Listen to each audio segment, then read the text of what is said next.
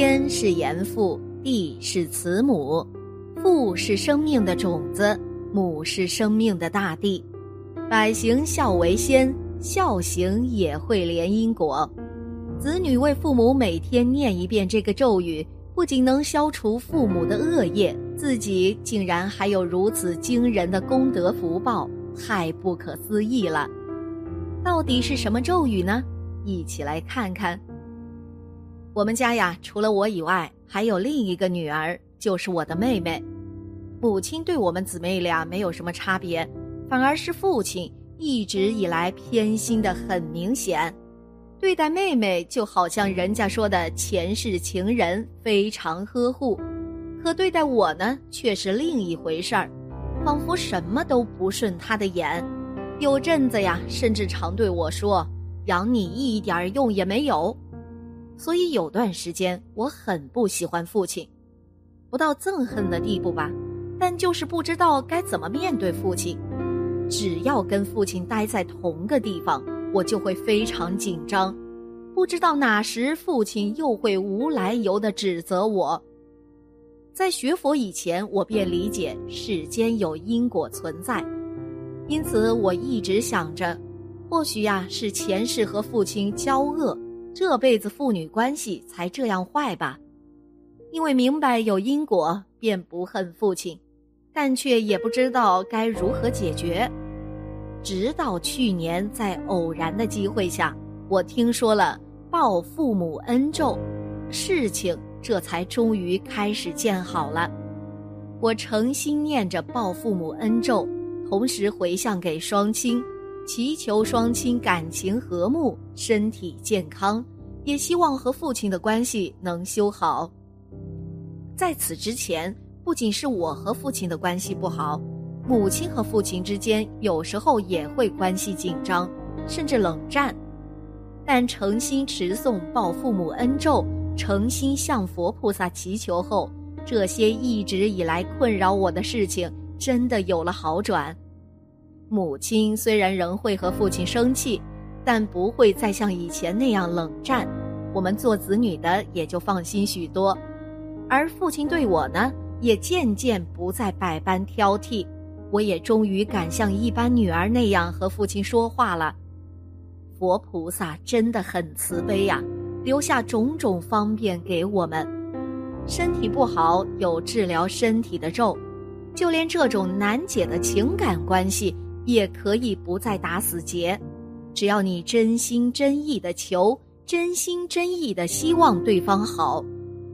人家说，父母恩最难报。所以，真的不要对父母口出恶言，去伤父母的心。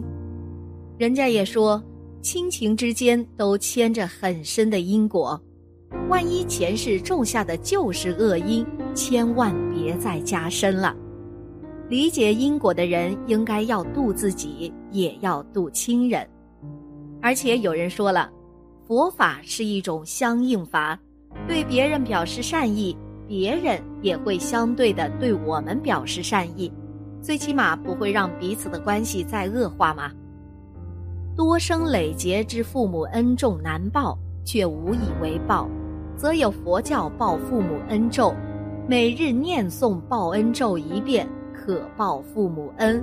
现存父母延寿，去世父母超拔，自己也会有惊人功德，如一日未诵。次日可补诵，报父母恩咒，南无弥离多，多婆一梭诃。念诵完记得一定要回向，才会起作用啊！诵报父母恩咒回向文，愿此报恩经功德普及父母于一切四生六道与寒灵，皆共同登圣觉岸。回向时心要至诚，也可以添加些言语。念咒时莫要特意去数数，心更要至诚，用丹田深吸口气，念至不能再出气为止，然后再吸气。南无阿弥陀佛。在清朝康熙年间啊，在南阳府有一户姓白的老汉，名叫白明台。老伴儿呢名叫梅若花。两人虽然年轻时啊就已经成亲，可直到四十多岁才生下一个儿子。儿子白构天资聪明，孝顺懂事，深得二老的欢心。不料在白构十八岁之时，竟患上了一场重病。郎中告诉二老，白垢所患乃是不治之症，命在旦夕。这犹如一场晴天霹雳降临在二老的头上，二老抱着白垢失声痛哭，白垢一脸憔悴地看着爹娘，哭道：“孩儿不孝，未得侍奉二老尽忠，实乃余生大憾呐。”白垢告诉二老，不要动他居室里的摆设，等他来世投胎，还要凭着这些记忆来寻道。另请父母熬一碗黄连汤，临死时让自己喝下，说这样能够保留死前的记忆。二老以为白垢病重，胡言乱语，念及儿子的请求，便应了下来。不日，白垢命绝于世，二老悲痛万分，跟儿子换了一身新衣，便将他葬在了自家的田里。而白垢屋中设施摆设未动分毫，原封不动地保留了下来。二老并不是想着照儿子说的那样来世凭着这些摆设找到家里，而是想通过保留儿子的居室，长久地追念儿子。白氏二老原本想着老来得子，想依靠这个儿子度过余生，谁知儿子竟中途夭折。从此，二老每日便以泪洗面，岁月的痕迹布满了他们沧桑的容颜。在白垢去世的那日，苏州府李员外家添了一个儿子，取名李冠峰。李冠峰从小呢就与别的孩子不同，他为人懂事，体恤父母，深得李员外夫妇的满意。待李冠峰长到七八岁时，便开始做起奇怪的梦了，他总是梦见两个老夫妇和一个破旧的家，在梦里，老夫妇唤自己为儿子，并对自己十分亲切。这个梦一做呀，就是十年。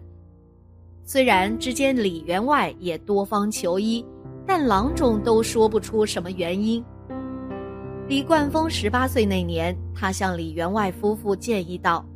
孩儿时常梦见的老夫妇，恐是孩儿的前世父母，他们的孩子应该去世的早，留下遗言要在来世报恩，所以孩儿想去寻找他们，以报答他们前世的养育之恩。李员外夫妇相信因果轮回，对儿子的建议深表赞同，便和儿子准备好行李银两，让他去寻找了。李冠峰凭着梦中的记忆，来到了南阳府的一户农家。当时老夫妇正在忙碌，见有一个年轻人走了过来，便来询问。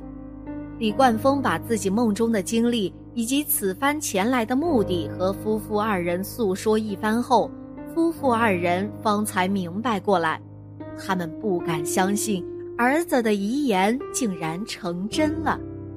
李冠峰来到白垢的居室，见摆设和梦中一模一样，不知不觉竟然流下了眼泪。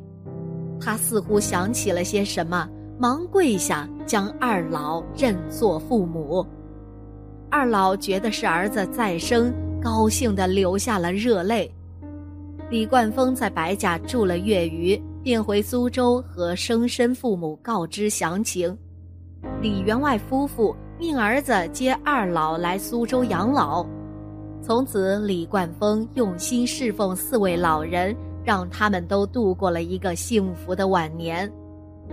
在这则故事中啊，二老老来得子，又遭失子之痛，儿子告知来世前来报恩，来世少年梦中感应，根据梦境寻到前世家里，通过一番确认。二老果真是自己前世的父母，便用心侍奉二老，安度晚年。通过本则故事告诉我们：百善孝为先，为人要体恤父母，孝敬父母，让父母过上幸福的日子。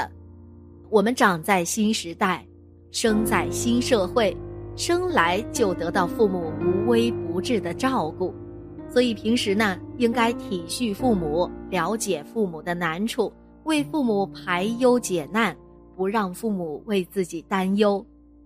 与家人之间，其实啊，不只是家人，就算是外面其他人，若有难以相处的关系，也可以用佛法转化。毕竟啊。